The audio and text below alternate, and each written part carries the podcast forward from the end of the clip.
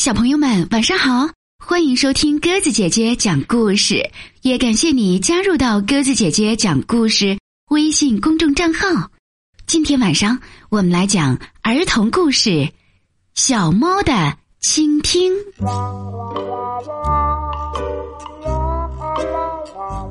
有一天，猫妈妈把小猫叫来，说：“现在你已经长大。”三天之后就不能再喝妈妈的奶了，你必须要学会自己去找东西吃。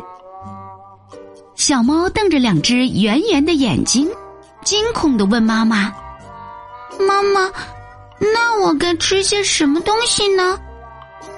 猫妈妈说：“你要吃什么食物？嗯，妈妈一时也说不出来，就用我们祖先留下的办法吧。这几天。”你躲在屋顶上、梁柱间、香笼里、陶罐边，仔细倾听人们的谈论，他们就会教你的。第一天晚上，小猫躲在梁柱间偷听。一个大人对孩子说：“小宝，把鱼和牛奶放到冰箱里保存好，因为小猫最爱吃鱼和牛奶了，千万不能让小猫发现啊。”第二天晚上。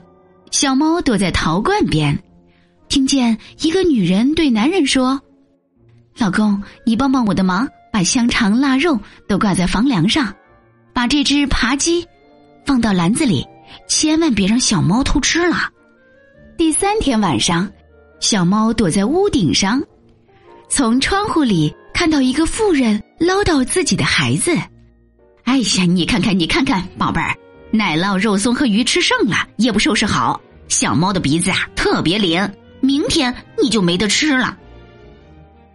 就这样，小猫每天都非常开心。它回家告诉猫妈妈：“妈妈，果然像你说的一样，只要我保持倾听，人们每天都会教我该吃些什么。”喵。靠听别人的谈话。学习生活的技能，小猫终于成为身体敏捷、肌肉强健的大猫。它后来有了孩子，也是这样教导孩子的。